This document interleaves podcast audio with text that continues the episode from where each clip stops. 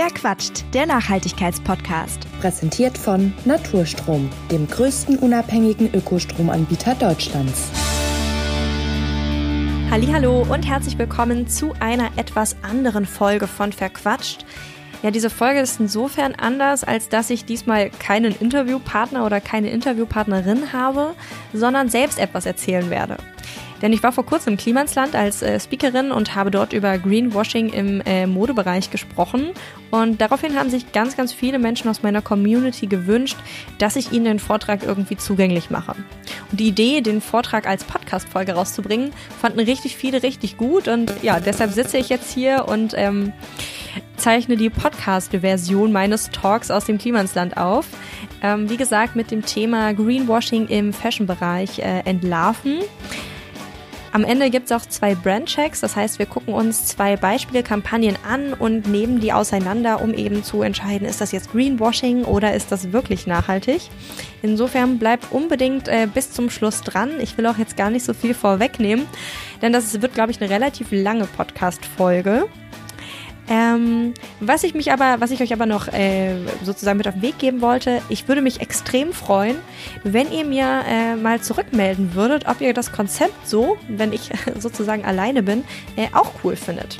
Also könnt ihr euch vorstellen, sozusagen mehr Folgen äh, nur mit äh, mir, nur mit Marisa zu hören dann äh, ja, schickt mir gerne Nachricht. Das geht zum Beispiel ganz unkompliziert bei Instagram. Dort heiße ich MySustainableMe. Findet ihr auch nochmal natürlich in der Beschreibung der Folge und in den Show Notes. Ja, und äh, jetzt wünsche ich euch ganz viel Spaß mit dieser etwas anderen Folge von Verquatscht. Ich habe es ja eben schon äh, so ein bisschen angedeutet. Ähm, ich bin bei Instagram sehr, sehr viel unterwegs und äh, das ist auch eigentlich die Art und Weise, wie ich sozusagen dazu gekommen bin, überhaupt äh, den Vortrag zu diesem Thema irgendwie vorzubereiten. Denn ich habe mit der Zeit immer wieder Nachrichten bekommen von meinen FollowerInnen, die geschrieben haben, ey, guck mal, diese Werbeanzeige, diese Kampagne von Firma XY, ey, ist das vertrauenswürdig? Kann ich, ist das, ist das wirklich nachhaltig oder, oder verarschen die uns? Äh, was ist denn da? Naja, ich habe ganz, ganz viele von diesen Anfragen bekommen. Deshalb habe ich irgendwann äh, angefangen, sogenannte ja, Brandchecks zu machen. Also ich habe mir äh, Firmen angeguckt und äh, deren Kampagnen bewertet und daraus eben immer so, ja, Postings gemacht, um eben so ein bisschen aufzuklären und zu zeigen, äh, woran man nachhaltige Mode erkennt und woran man auch erkennt, ob eine Kampagne Greenwashing ist oder nicht. Und ähm, ich habe dadurch einfach festgestellt, dass es erstens super dreiste Firmen gibt, die echt mit krassen Sachen werben, die sie null halten. Und auf der anderen Seite, dass es super viel Unsicherheit auf der Seite der VerbraucherInnen gibt, ne? Der potenziellen KundInnen. Und deshalb dachte ich mir, dass es ganz cool ist, sozusagen einen Vortrag dazu zu halten, wie man sich selber dazu befähigen kann, so ein bisschen mehr zu beurteilen, ähm, ob etwas wirklich äh, nachhaltig und fair ist oder nicht. Und ich habe deswegen für die kommende Folge eigentlich so drei Hauptziele. Nämlich einmal äh, würde ich gerne Problembewusstsein schaffen, also ein bisschen erzählen, was ist denn überhaupt sozusagen das Problem in der Modeindustrie? Warum lohnt es sich, da hinzugucken? Ne? Dann würde ich gerne über Lösungsansätze sprechen und äh, ganz zum Schluss eben die Brandchecks machen und euch dadurch so das Werkzeug an die Hand geben, Greenwashing selber zu entlarven. Das ist ein ganz schön äh, tighter Plan. Äh, im, in, in der Vortragsvariante ist das ungefähr eine Stunde. Ich hoffe, dass ich ein bisschen schneller durchkomme. Ich bin total gespannt und äh, freue mich sehr, wenn ihr dran bleibt. Kommen wir also zur Grundproblemstellung um dieses, um dieses Problem, was überhaupt in der Modeindustrie sozusagen vorherrscht, zu verstehen, würde ich gerne ähm, so ein bisschen in die Geschichte der Fashionindustrie eintauchen. Denn ich glaube, dass äh, das sehr, sehr wichtig und auch äh, gut und anschaulich ist, um zu verstehen, warum wir sozusagen dieses äh, Problem mit dem System Fast Fashion, wie ich sage, ähm, haben. Und meiner Meinung nach gibt es da eigentlich drei Basisbausteine, die dafür gesorgt haben oder dafür immer noch auch sorgen, dass Fast Fashion und äh, ihre Steigerungsformen so unfassbar erfolgreich sind. Und der erste Basisbaustein, das ist die gesellschaftliche Bedeutung, die wir Mode zumessen. Ne? Also Mode wurde spätestens ab dem 14. Jahrhundert so zunehmend Teil des Selbstausdrucks der Menschen. Ne? Man kennt ja diesen Spruch, Kleider machen Leute, der kommt nicht von ungefähr. Ne? Mode ist ja, Mode ist einfach Teil unserer Identitätskonstruktion. Wir drücken dadurch Gruppenzugehörigkeiten aus, wir drücken, drücken aber auch aus, äh, wovon wir uns abgrenzen, wir packen Statements auf unsere T-Shirts, wir drücken Status aus und äh, so ist Mode etwas, was ähm, ja sehr sozial ist. Wir konsumieren ja Mode nicht mehr nur, um sozusagen einen rein praktischen Nutzen abzudecken. Ne, früher, da hat man sich an Fell übergeworfen, weil einem einfach kalt war. Man hat sich Schuhe angezogen, um sich nicht zu verletzen. Und natürlich erfüllen unsere Winterjacken und Schuhe diese, ähm, diese, diese Bedürfnisse sozusagen noch heute. Aber das ist nicht mehr sozusagen das, das Hauptkriterium, weil man einfach davon ausgeht, ja, jeder Schuh schützt mich halt irgendwie hier vor Stichverletzungen oder wenn ich in eine Scherbe trete.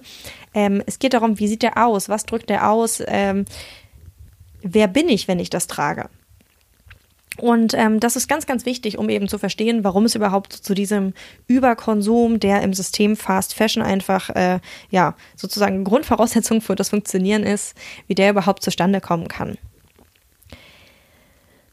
Zum System Fast Fashion gehört aber auch, dass eben auf eine gewisse Art und Weise produziert werden kann. Und dafür war eine bestimmte Technik notwendig. Und im Zuge der Industrialisierung wurde im Prinzip, Stichwort Spinning Jenny und so, ähm, die Basis dafür gelegt. Die äh, Produktion wurde einfach einfacher und auch günstiger. Ne? Man konnte mehr und schneller produzieren und ähm, das wurde natürlich heute durch die Technisierung nochmal viel, viel krasser, ne? jetzt wo viele Prozesse auch computergesteuert stattfinden.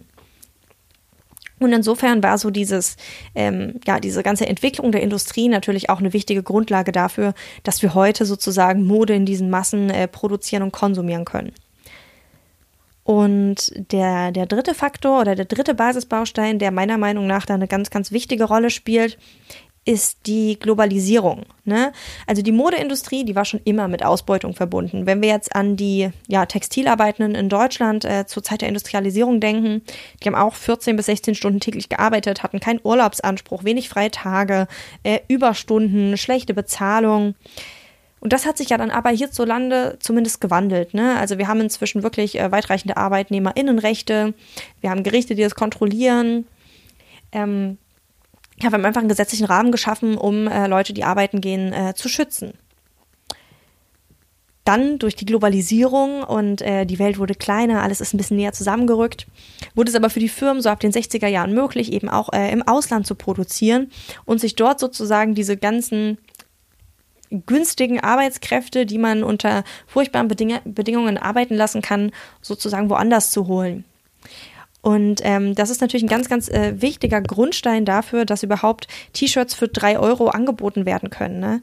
Das funktioniert nur, weil jemand eben für einen Hungerlohn am anderen Ende der Welt oftmals, aber wir werden später sehen, auch noch ähm, viel, viel näher, als wir manchmal glauben, ähm, arbeitet. Und so richtig in die Gänge kam die Massenproduktion und auch der Massenkonsum von Mode dann so ab den 90er Jahren mit Unternehmen wie H&M und Zara. Ne, die, die sind so klassischerweise das, was man unter Fast Fashion versteht. Ich denke, den Begriff haben auch die meisten Leute schon gehört. Was man weniger gehört hat, ist, dass es auch Steigerungsformen von Fast Fashion gibt. Ne, es gibt zum Beispiel Ultra Fast Fashion, kam so ab den 2010er Jahren auf und dazu zählt sowas wie ASOS, Zentrum war UK. Und jetzt, so seit den 2020er Jahren, gibt es tatsächlich noch eine Steigerungsform, und zwar die sogenannte Real-Time Fashion. Das ist sozusagen der Gipfel der Perversion. Und zwar, weil einfach die Anzahl der Teile, die jede Woche in den Shop kommen, um ein Vielfaches gesteigert ist. Während wir bei H&M und Zara so bei 200 neuen Teilen pro Woche sind, die dort äh, ja, äh, ja, in den Shop gestellt werden, sind es bei ASOS äh, ungefähr 4500 Teile und bei Shein sind es zwischen 49.000 und 56.000 Teile, die jeden Tag in den Online-Shop kommen. Das muss man sich erstmal auf der Zunge zergehen lassen, weil das ist einfach eine unfassbar große Menge und es ist kaum zu glauben, dass überhaupt so viel sozusagen äh, da reingestellt werden kann. Aber es ist tatsächlich so. Ähm, ich bin selber schon auf der Website gewesen und habe mir dort eben angeguckt, was da so in der Kategorie neu erscheint. Und es ist wirklich eigentlich ziemlich, ziemlich krass, dass das so viel ist. Und das funktioniert eben, weil Shein als Teil der Real-Time-Fashion anders arbeitet als andere Modefirmen.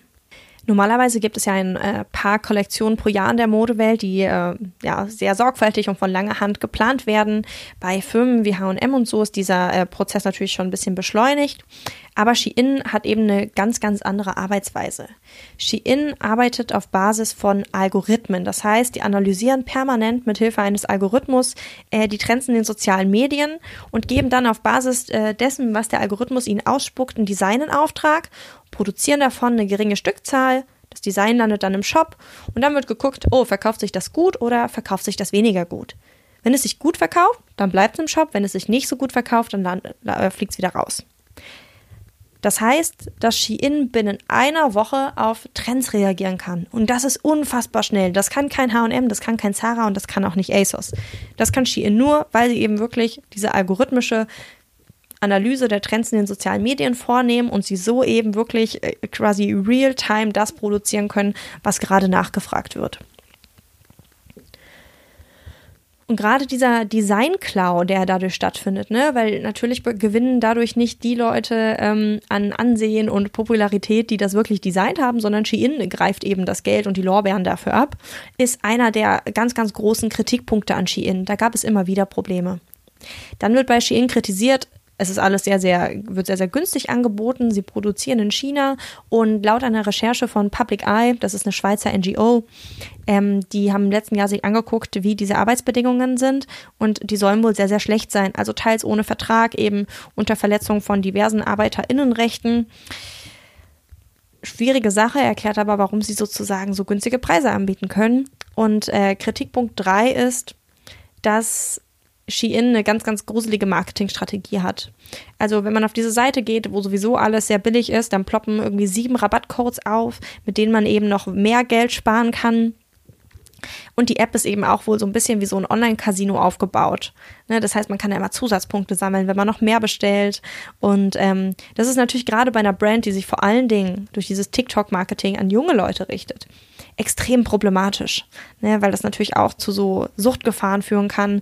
Äh, Stichwort Shoppingsucht.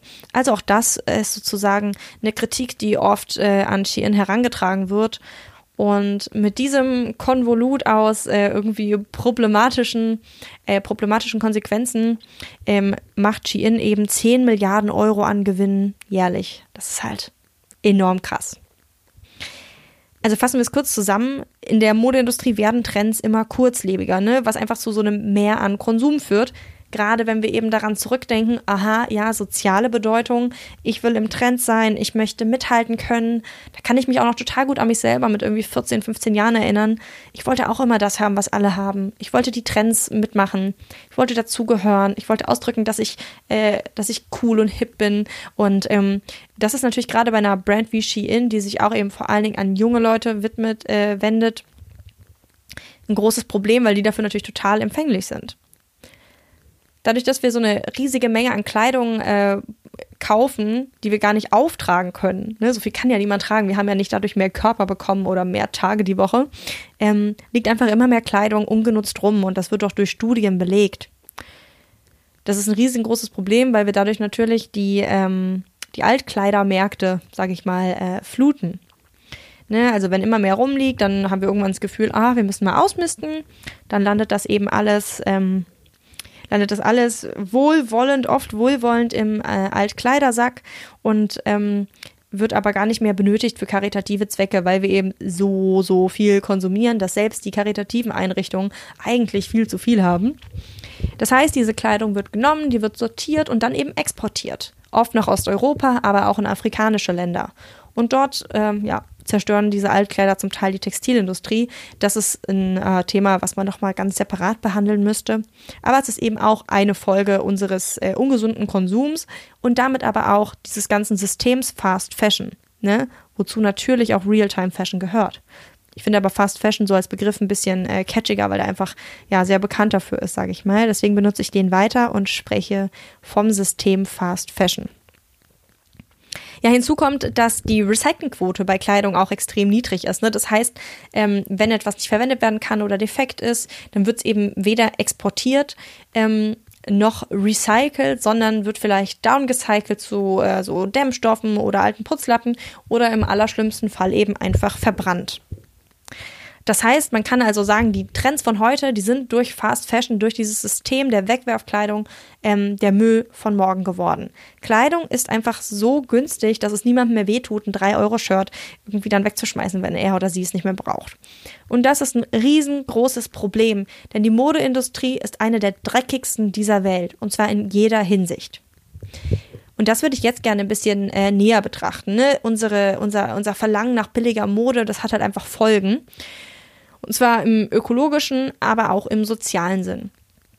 Und ähm, es ist mir ganz wichtig, jetzt schon mal zu betonen, man kann hier nur an der Oberfläche kratzen, weil es einfach bei jedem Material äh, andere Probleme sind, in, in jedem Land im Zweifelsfall, an jedem Produktionsstandort. Ähm, das heißt, ich gebe nur Beispiele. Ich gebe Beispiele für Denkrichtungen, Beispiele dafür, ähm, was man sich sozusagen angucken kann und äh, wie, es, wie es aussehen kann. Aber es hat überhaupt keinen Anspruch auf Vollständigkeit. Das möchte ich äh, kurz vorher betonen. Lass uns also auf die ökologischen Konsequenzen schauen. Da spielt natürlich vor allen Dingen auch das Material eine Rolle. Und äh, ich habe mich dafür entschieden, das mal am Beispiel Polyester klar zu machen oder anschaulich zu machen, worauf man da achten kann. Polyester ist ein Material, was ganz, ganz oft in der Fast-Fashion-Industrie eingesetzt wird, weil das Material sehr günstig und einfach herzustellen ist.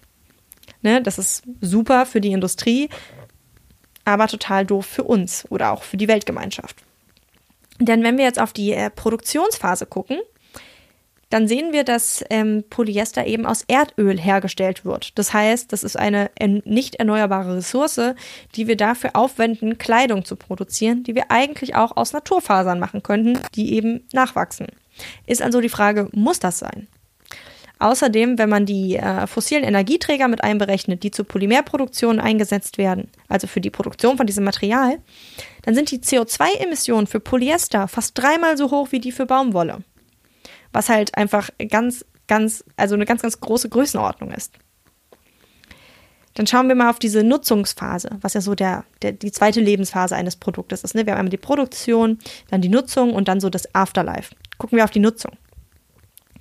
Polyester ist eine Kunstfaser. Das heißt, beim Waschen können sich äh, kleine Partikel aus den Fasern lösen, weil die brechen und die gelangen so als Mikroplastik, ist wahrscheinlich auch vielen Begriff, in die Umwelt. Das ist ein Problem, weil äh, das, das Mikroplastik, das bleibt ja nicht einfach irgendwie in der Umwelt und macht dort nichts, sondern das wirkt. Ne? Das ist ja auch behandelt mit ganz, ganz vielen Stoffen, damit es die ganzen Eigenschaften mitbringt, die wir dann sozusagen an äh, Polyesterkleidung schätzen. Und ähm, die wirken. Ne? Ähm, es ist nicht ganz klar, wie sich Plastik bzw. Mikroplastik auf uns Menschen auswirkt. Klar ist aber, Plastik hat in unserem Körper nichts zu suchen, aber 90 Prozent von uns haben schon Plastik in ihrem Blut. Das kann nicht gut sein. Ne? Das, das kann einfach nicht gut sein. Das ist einfach nicht so, wie es, so wie es gedacht ist. Und ähm, Plastik wird ja mit ganz, ganz vielen unterschiedlichen Sachen in Verbindung gebracht, von Herz-Kreislauf-Problemen über Diabetes, Fettleibigkeit und so weiter, aber vor allem eben auch ähm, über so eine ja, hormonelle Wirkung.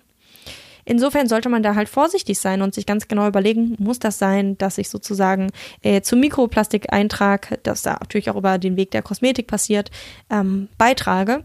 Und deswegen sollte man, wenn man äh, Kleidung wäscht, die aus Kunstfasern besteht, auf jeden Fall so einen äh, Waschbeutel benutzen. Schauen wir also aufs Afterlife.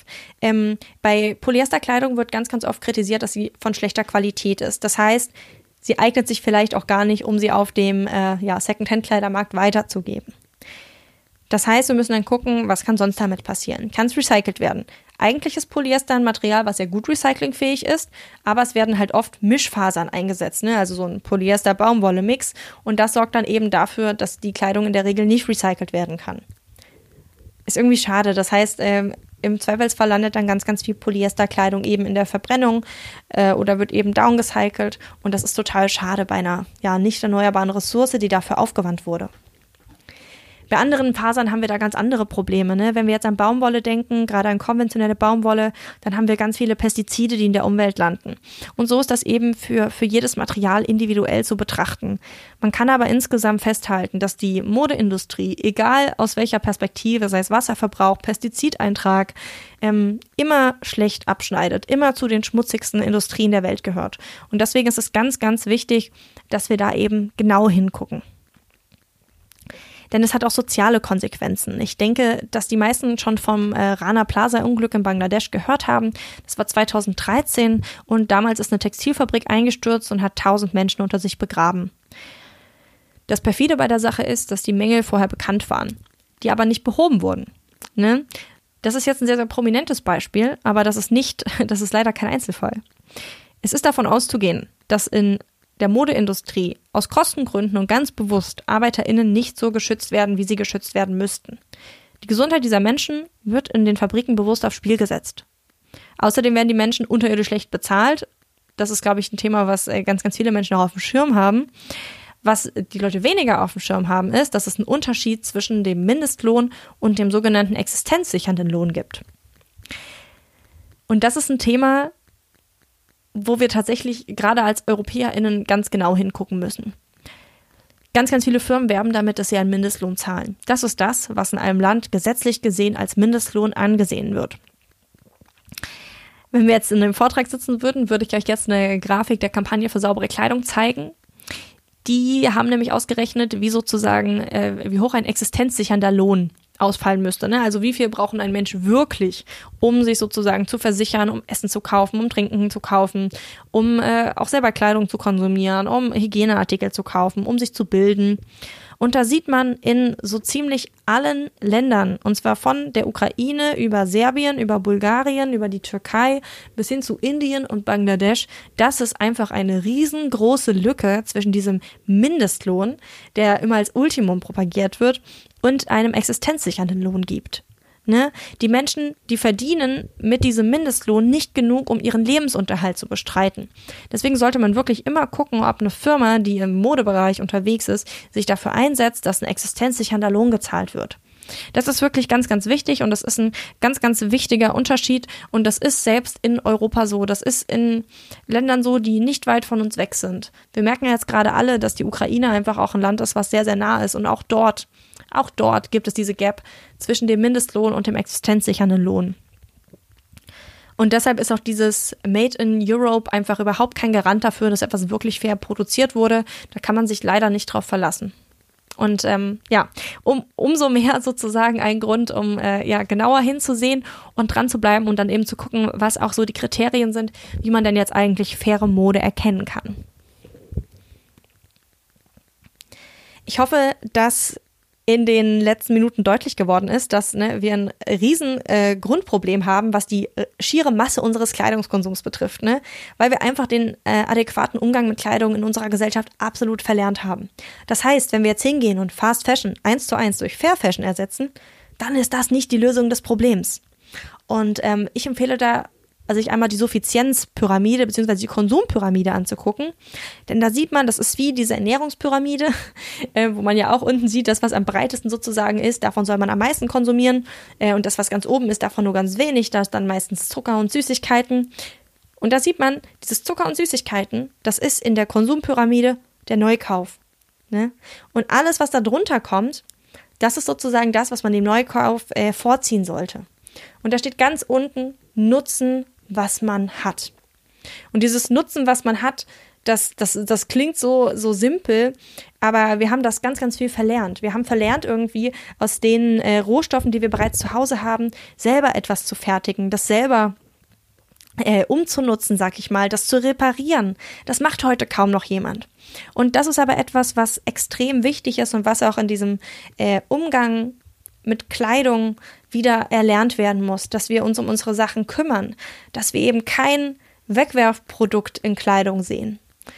Und das möchte ich an dieser Stelle nochmal mitgeben. Das ist wirklich ähm, ex extrem wichtig einfach, dass wir dort genauer hinsehen, Reparierangebote wahrnehmen und uns auch nicht darüber ärgern, sozusagen, wenn ein Reparierangebot, und ich kann diesen Impuls verstehen, ähm, teuer ist. Ne? Also vielleicht teurer als das T-Shirt, äh, was man damals für 10 Euro gekauft hat. Ähm, und die Reparatur, wenn man das jetzt schön besticken lässt zum Beispiel, kostet dann mehr. Da muss man sich einfach dann wieder sozusagen vor Augen führen, hey, da setzt sich halt ein Mensch hin, nimmt sich die Zeit, der konzipiert das in seinem Kopf, der setzt das dann für mich um, der schickt mir das dann wieder zurück, wenn ich jetzt ein Online-Angebot nutze. Ähm, das hat einfach seinen Wert. Und das, was wir sozusagen von dem System Fast Fashion vorgelebt bekommen, was Mode kostet, das ist nicht realistisch. Das ist nicht das, wovon Menschen leben können. Und wir müssen uns einfach wieder entwöhnen von diesen ähm, Kostenstrukturen und uns auch äh, daran gewöhnen, dass es nicht unser Grund- oder Menschenrecht ist, jedes Jahr 60 neue Kleidungsstücke zu kaufen. Ne? Aber das ist das, was Menschen im Durchschnitt übrigens kaufen. Und das ist super, super viel. Und äh, wir müssen uns dringend davon entwöhnen, dass das sozusagen der Standard ist. Wenn wir jetzt über Fair Fashion, Sustainable Fashion, Slow Fashion oder auch Ethical Fashion, gibt es ja ganz viele unterschiedliche Begriffe, ähm, sprechen, möchte ich nochmal eins vorne ranstellen. Und zwar, dass all diese Begriffe ja so ein bisschen unterschiedliche äh, Akzente setzen. Ne? Die einen meinen eben mehr Fairness, die anderen meinen mehr so das Konzept des Labels, die anderen meinen mehr ökologische Kriterien. Ähm, für mich muss soziale und ökologische Nachhaltigkeit zusammengedacht werden, sonst hat das für mich irgendwie keinen Wert. Ne, das heißt, wenn ähm, ich ein Bio-Baumwoll-T-Shirt kaufe, was von einer Sklavin genäht wurde, dann ist das für mich absolut nicht nachhaltig genauso wenig ein ähm, ja, Polyester-Shirt, was aus Erdöl besteht, aber mein, von meiner Nachbarin gemacht wurde, so nach dem Motto. Ne? Äh, das muss einfach zusammengedacht äh, werden und ähm, ansonsten hat das, hat das irgendwie nicht so richtig viel Sinn, weil das einfach beides auch zusammengehört. Ne? Die Menschen, die ähm, für eine gute Bezahlung unter schlechten Umweltbedingungen sozusagen ein T-Shirt nähen, das ist, äh, das ist einfach nicht zielführend. Es gehört einfach beides grundsätzlich zusammen. Und deswegen zeichnet sich äh, faire Mode für mich äh, auf drei Ebenen sozusagen auf, aus. Einmal schaue ich auf ähm, das Unternehmen, ne? das Unternehmen, also wem gebe ich da eigentlich mein Geld? Was ist deren Firmenphilosophie? Äh, was machen die denn sonst noch, außer dieser Kleidung jetzt vielleicht? Ne? Ähm, wie engagieren die sich? Wie viele Kollektionen bringen die pro Jahr raus? All das sozusagen spielt für mich auf dieser ähm, Unternehmensebene eine Rolle. Dann gucke ich auch auf die Materialien. Äh, setzen die zum Beispiel Monomaterialien ein, um eben äh, eine gute Recyclingfähigkeit sicherzustellen? Nehmen die langlebige Materialien? Setzen die auf Naturfasern aus biologischem Anbau? Nutzen die recycelte Fasern, wenn sie Kunstfasern einsetzen müssen? All das so auf, auf, äh, auf dieser Ebene der Materialien ist für mich halt interessant. Dann gehen wir auf die Mitarbeitenden bzw. die Produktion. Spielt das Thema existenzsichernde Löhne eine Rolle? Wird auf Arbeitsschutz und Arbeiterinnenrechte geschaut. Gibt es unabhängige Prüfstellen, und das ist nämlich auch ganz, ganz wichtig, die das zertifizieren, ne? auch fürs Thema Materialien. Äh, bei einer großen Firma erwarte ich, dass die sich extern prüfen lässt. Da möchte ich nicht auf das Versprechen äh, von irgendeinem CEO, der seine Millionen äh, Euro im Jahr bekommt, äh, irgendwie hoffen, sondern da möchte ich, dass sich das jemand unabhängig und von außen ansieht. Und auf Basis dieser, dieser, ähm, dieser drei Kriterien beziehungsweise Felder kann man dann eben rauskriegen, ob ein Unternehmen wirklich nachhaltig handelt. Und genau das wollen wir uns jetzt in der Praxis einmal ansehen. Ich habe dafür zwei Beispiele mitgebracht, äh, die ich ziemlich passend finde, weil ich glaube, dass sie A sehr prominent sind und äh, B auch sehr, sehr viel über äh, die, die Greenwashing-Kommunikation in der Branche preisgeben. Einmal habe ich die Conscious Choice Collection ähm, von H&M mitgebracht. Die kennt garantiert jeder, die Conscious Collection, wie es früher hieß, die ähm, ja, die, also es war eigentlich so ehrlich gesagt die erste faire, nachhaltige Kollektion, mit der ich jemals in Kontakt gekommen bin. Kann ich mich noch dran erinnern, wusste ich damals überhaupt nichts mit anzufangen. Äh, heute bin ich da etwas schlauer, habe mir das genauer angesehen und weiß jetzt auch, was dahinter steckt. Die werben damit, dass das der Weg zu mehr Nachhaltigkeit sei. Also sehr, sehr hochtrabend. Und sie haben extra ein grünes Etikett angepackt, um äh, nachhaltige Entscheidungen äh, für den Konsumenten, die Konsumentin ja leichter zu machen. Jetzt ist natürlich die Frage, ist das denn überhaupt wirklich eine nachhaltigere Entscheidung? Und da fällt für mich erstmal so der Blick auf das Unternehmen. HM ist immer noch ein Fast-Fashion-Unternehmen. Das heißt, sie verkaufen viel mehr Kleidung als nötig und wollen auch zu diesem Massenkonsum anregen. Ne? Und zwar auch durch einen Preis, der einfach Kleidung zu einem Wegwerfprodukt macht. Muss man einfach so festhalten. HM ist ein klassisches Fast-Fashion-Unternehmen, wenn nicht sogar das Fast-Fashion-Unternehmen. Die Conscious Choice Produkte, beziehungsweise ehemals die Conscious Collection, sind eine eigene Linie und zwar schon wirklich sehr, sehr lange. Ne? Und parallel wurde die ganze Zeit, ich sag mal, normal weitergemacht. Ne? Das heißt, man wollte so diese bewusste Zielgruppe ansprechen, aber auch alle anderen weiter zum Kaufen animieren. Und äh, das ist für mich dann so der erste Anhaltspunkt, wo ich sage, boah, ey, also ja, so richtig nachhaltig kann das nicht sein, weil das ist halt nur so eine Nebenlinie, so ein bisschen, um die Ökos abzugreifen. So kam das zumindest bei mir an. Jetzt hat sich HM aber das Ziel gesetzt, bis 2030 alle Produkte ähm, nach den Kriterien der Conscious Choice Range sozusagen äh, zu produzieren, was ja erstmal sozusagen, wenn man das so liest, ein äh, gutes und auch konkretes Ziel ist. Müssen wir aber natürlich gucken, was heißt das denn überhaupt? Was sind denn diese Kriterien? Und da sind wir bei den Materialien. H&M schreibt, dass die Kleidung, die dieses Siegel trägt, oder dieses Label, ähm, zu 50 Prozent aus nachhaltigeren Materialien besteht. Dazu zählt H&M Bio-Baumwolle, recycelte Baumwolle, Viskose aus nachhaltiger Forstwirtschaft und recyceltes Polyester. Allerdings alles ohne Siegel. Das klingt erstmal nicht schlecht, allerdings machen diese Materialien eben nur 50 Prozent dieses eines gesamten Kleidungsstückes aus. Das heißt, du könntest auch ein Kleidungsstück kaufen, was zu 50 Prozent aus recycelter Baumwolle und zu 50 Prozent aus ganz normalem Polyester besteht oder eben zu 50 Prozent aus recyceltem Polyester und 50 Prozent aus konventioneller Baumwolle, was halt absolut nicht zielführend ist. Und äh, wenn, man, wenn man jetzt diese Produktbeschreibungen schaut, dann sieht man auch, dass ganz, ganz oft äh, Materialmix eingesetzt wird. Ne? Das heißt, wir haben da irgendwie 30% äh, Polyester recycelt, 30 Bio-Baumwolle, 30, 40% Viskose und vielleicht noch irgendwas. Denken wir zurück an dieses Thema Afterlife. Ah, schlecht recycelbar. Ne? Ähm, und hinzu kommt, dass ganz, ganz viele reine Polyesterprodukte, positiv fürs Recycling, aber schlecht fürs Mikroplastik, ähm, angeboten werden. Insofern, well, nicht, nicht, nicht unbedingt jetzt so das, wo ich jetzt sagen würde, ah ja, geil, richtig, richtig nachhaltig gelöst H&M. Wenn man sich jetzt die Produktion anguckt, ähm, da wird es noch ein bisschen enttäuschender, denn H&M hat überhaupt keine sozialen Kriterien festgelegt. Das heißt, äh, Fairness spielt in der Produktion der Conscious Choice Collection überhaupt gar keine Rolle, weil nur die Materialien überhaupt adressiert werden. Deswegen muss man davon ausgehen, dass die normale äh, H&M-Fertigung sozusagen stattfindet. Und H&M hatte mal angekündigt, bis 2018 zumindest in den Gold- und Platinfabriken existenzsichernde Vergütungsstrukturen zu schaffen. Aber eine Studie der Kampagne für saubere Kleidung hat ergeben, dass das absolut nicht der Fall ist. Das heißt, von diesem riesigen Zulieferernetzwerk, das H&M betreibt, haben sie versucht, in den Gold- und Platinfabriken, also den Fabriken, mit denen sie sehr viel zusammenarbeiten, gute Strukturen zu schaffen und äh, haben das nicht geschafft.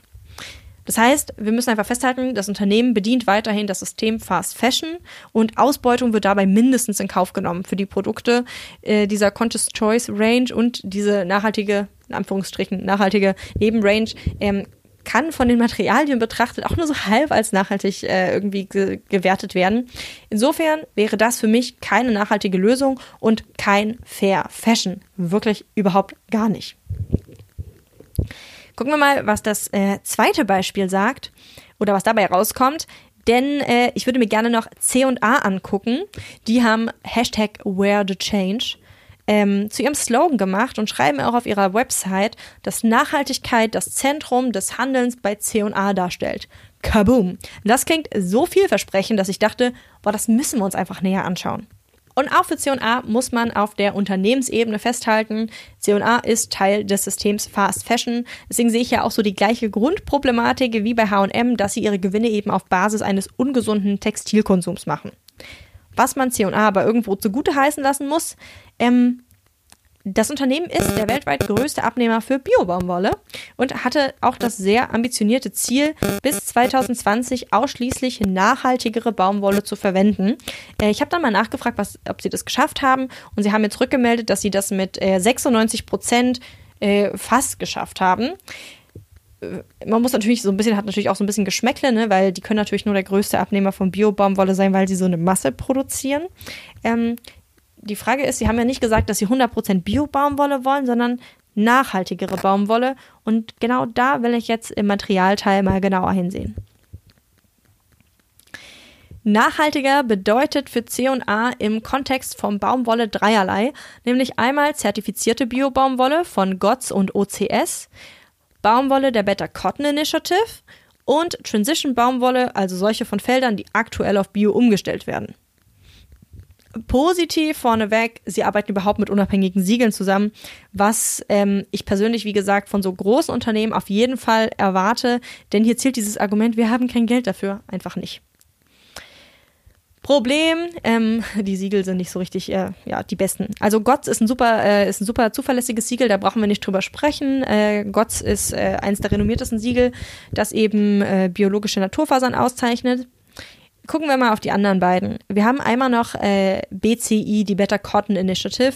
Das ist ein äh, ja, mittelmäßiges Siegel. Ne? Man kann das einfach nicht mit Bio-Baumwolle vergleichen. Die haben die äh, Leute, die eben äh, Baumwolle für die Better Cotton Initiative äh, produzieren, die haben ein bisschen strengere Pestizidregeln. Die haben aber auch vieles, was einfach sollte man mal machen, hat man sich irgendwie ein bisschen zu verpflichtet. Aber es gibt auch nicht so richtig die äh, Kontrollinstanz und ähm, ja, man muss nicht an, sich an alles halten. Insofern auch dort kommen Pestizide Pestizide zum Einsatz. Bisschen besser vielleicht als jetzt im ganz konventionellen Anbau. Aber muss man eben wissen. Und bei OCS ähm, ist auch so ein bisschen eine Mogelpackung. Ähm, OCS sagt, dass in einer Lieferung, die von ihnen zertifiziert wird, nur mindestens 5% echte Bio-Baumwolle enthalten sein muss. Das heißt, im schlimmsten Fall hast du eine Lieferung, wo 5% Bio-Baumwolle und 95% normale Baumwolle enthalten sind. Und ähm, ja, dann ist halt diese Aussage, wir haben 96% nachhaltigere Baumwolle eingesetzt. Ah, extrem kritisch zu sehen, wenn man gar nicht weiß bei dieser OCS-Baumwolle, wie viel überhaupt sozusagen wirklich Bio ist. Und ähm, ja, Better Cotton ist halt auch nicht so das, äh, das Gelbe vom Ei. Insofern, nee, geht so. Außerdem erfüllt auch, äh, ja, wenn man sich sozusagen diese Suchmaske bei C&A anguckt und die, äh, den, den nachhaltige Produktefilter auswählt, erfüllen nur 50 Prozent der Produkte überhaupt diesen, diesen, diese, diese, deren eigene Anforderungen. Also sind wir da halt noch ganz, ganz weit davon entfernt, dass das, ähm, ja, Nachhaltigkeit im Zentrum des Handelns ist. Ähm, ich hätte mir einfach, ja, deutlich mehr bei diesem Slogan erhofft. Kommen wir zur Produktion. Leider kann man hier auch nicht so viel Rosiges erzählen. Zuletzt war C&A nämlich 2020 in die Schlagzeilen gekommen, weil das Unternehmen seine Lieferantinnen hängen gelassen hatte. Also ihr müsst dazu wissen, dass äh, Kollektionen ja von langer Hand geplant und in Auftrag gegeben werden. Das heißt, die Kleidung, die im Frühjahr 2020 in den Läden liegen sollte, was aber durch den Lockdown nicht ja, ging, war zu diesem Zeitpunkt längst in Auftrag gegeben und zum Teil auch schon produziert. C&A hat trotzdem die Aufträge storniert und damit eben dieses Verlustrisiko auf die Länder ausgelagert, die ohnehin schon von Armut betroffen sind, was halt, ja, sorry für den Ausdruck, maximal asozial ist. Ähm, und das hat eben dazu geführt, dass die Pay-Up-Kampagne ins Leben gerufen wurde, um öffentlich Druck auf äh, Unternehmen auszuüben, die das äh, gemacht haben. C&A war dann nämlich leider in guter Gesellschaft. Und im November 2020 haben sie dann zwar gesagt, okay, hey, wir haben doch bezahlt, man muss sich da halt einfach vor Augen führen, dass äh, zu dem Zeitpunkt ein halbes Jahr vergangen ist und einfach ganz viele Menschen auf ihr Geld gewartet haben. Und äh, ja, da hat niemand gesagt, ach komm, dann zahlen wir euch den Lohn trotzdem, sondern das ist dann halt weg. Ne? Das heißt, wir müssen auch hier sagen, die Firma ist nicht nachhaltig ausgerichtet, die Materialauswahl ist auch nicht wirklich nachhaltig und ein fairer Umgang mit seinen ArbeiterInnen, der sieht auch garantiert anders aus. Und trotzdem wirbt dieses Unternehmen mit Nachhaltigkeit ist das Zentrum unseres Handelns. Where the change? Das ist so fucking hochtrabend und ähm, dreist und ich, ich kann das gar nicht in Worte fassen. Ähm, man muss wirklich ganz genau hinsehen und kann diesen Aussagen einfach nicht blind vertrauen. Das ist schade. Ich hoffe, dass dieses EU-Greenwashing-Gesetz irgendwann greift und sowas verbietet. Aber man muss wirklich ganz genau hingucken. Und ich habe deswegen ein paar Fragen zusammengestellt, die ähm, ihr euch selber stellen könnt, wenn ihr einmal so vor der Herausforderung steht, zu entscheiden, ob es sich um Greenwashing handelt oder nicht. Einmal, hat das Unternehmen nur nachhaltig produzierte Kleidung im Sortiment oder ist das nur Nebengeschäft? Hat das Unternehmen konkrete Ziele formuliert, bis wann eine komplette Umstellung passiert sein soll? Arbeitet das Unternehmen mit seriösen, unabhängigen Siegeln zusammen? Wie transparent berichtet das Unternehmen über sein Engagement? Produziert das Unternehmen vor allem Kleidung aus Monomaterialien? Das sind jetzt natürlich nur einige Fragen, die man sich stellen kann. Ne? Man könnte jetzt noch äh, deutlich, deutlich mehr in die Tiefe gehen, aber ich glaube, das gibt so ein erstes Gefühl dafür, wenn man irgendwie auf der Website von einem Unternehmen landet, wo man vielleicht was schön fand und äh, sich mal näher umgucken wollte und sich dann die Frage stellt, okay, well, ähm, wie ist denn das Unternehmen drauf? Kann ich dem irgendwie vertrauen? Äh, wir sind jetzt auch schon fast beim Schluss angelangt eigentlich und ich würde gerne noch mal so einen ganz kleinen Schwank zum Thema Siegel machen. Denn ich habe ja schon gesagt, gerade bei großen Unternehmen erwarte ich einfach, dass sie Siegel haben, weil Siegel sind zwar sind teuer, aber ein C&A und ein H&M können sich Siegel leisten. Das kann mir einfach niemand anders erzählen. Bei kleinen Unternehmen sieht das anders aus, aber da hat man ja auch oft die Möglichkeit, einfach ein bisschen genauer nachzufragen und ein bisschen den direkteren Kontakt zu suchen. Insofern habt da keine Scheu, sprecht die Leute an, wenn ihr Interesse an ihrem Label habt und ähm, quatscht einfach darüber. Was ich euch gerne noch äh, mit auf den Weg geben möchte, das sind zwei Empfehlungen. Und zwar einmal gibt es die App Siegelklarheit, gibt es auch im Internet, wo man äh, Siegel aus ganz verschiedenen äh, Bereichen einfach eingeben und checken lassen kann. Wie zuverlässig sind die, was sagen die eigentlich? Und dann gibt es ähm, von der christlichen Initiative Romero, das verlinke ich euch auch nochmal, ähm, den, den Label-Checker. Das ist eine, ähm, das ist eine, ja, eine, eine Studie eigentlich gewesen, die halt quasi geguckt hat, wie welche Wirkung die Siegel erzielen. Ne? Also wird nur der Status quo sozusagen zementiert oder werden die Unternehmen dazu angeregt, ähm, sich weiterzuentwickeln und Veränderungen zu stiften. Das wurde sich sozusagen angeguckt und auf dieser Basis wurden die Siegel bewertet. Das gibt nochmal so ganz leicht andere Ergebnisse, was ich sehr spannend finde.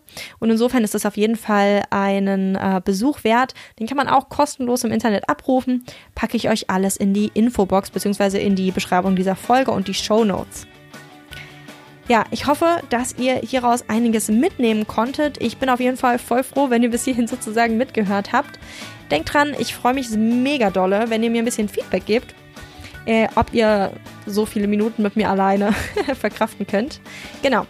Ich äh, schicke euch ganz liebe Grüße und freue mich, wenn ihr bei der nächsten Folge verquatscht im Interviewformat wieder mit dabei seid. Klimaneutral zu leben ist heute kaum möglich. Trotzdem können wir alle ganz einfach etwas fürs Klima tun. Ökostrom nutzen. Aber Vorsicht, Ökostrom ist nicht gleich Ökostrom. Häufig wird über Trick sogar Kohlestrom als Ökostrom vermarktet. Deshalb ist es umso wichtiger, echten Ökostrom zu wählen, denn nur so entstehen in Deutschland immer mehr Wind- und Solaranlagen. Guten, echten Ökostrom bekommt ihr beim unabhängigen Anbieter Naturstrom. Der Ökostrom stammt hier nur aus erneuerbaren Energien in Deutschland. Außerdem investiert Naturstrom pro Kilowattstunde Ökostrom, die ihr verbraucht, einen festen Betrag in den Bau neuer Wind- und Solaranlagen. So macht Ökostrom Sinn. Wenn ihr zu Naturstrom wechselt, hat das in wenigen Minuten gleich drei positive Effekte. Erstens, euer Stromverbrauch wird sofort CO2-frei. Zweitens, ihr unterstützt aktiv die Energiewende. Und drittens, ihr bekommt 30 Euro Startguthaben. Wechseln könnt ihr jetzt einfach auf naturstrom.de slash verquatscht. Das ist naturstrom.de slash F-A-I-R-Q-U-A-T-S-C-H-T. Den Link findet ihr auch in den Show Notes. Das war's bei Verquatscht. Mehr Informationen zu den GesprächspartnerInnen findet ihr in der Beschreibung dieser Folge. Falls es euch gefallen hat, würde ich mich sehr freuen, wenn ihr eine Bewertung hinterlasst oder euren Freunden von dem Podcast erzählt und damit hoffentlich bis zum nächsten Mal. Verquatscht, der Nachhaltigkeitspodcast.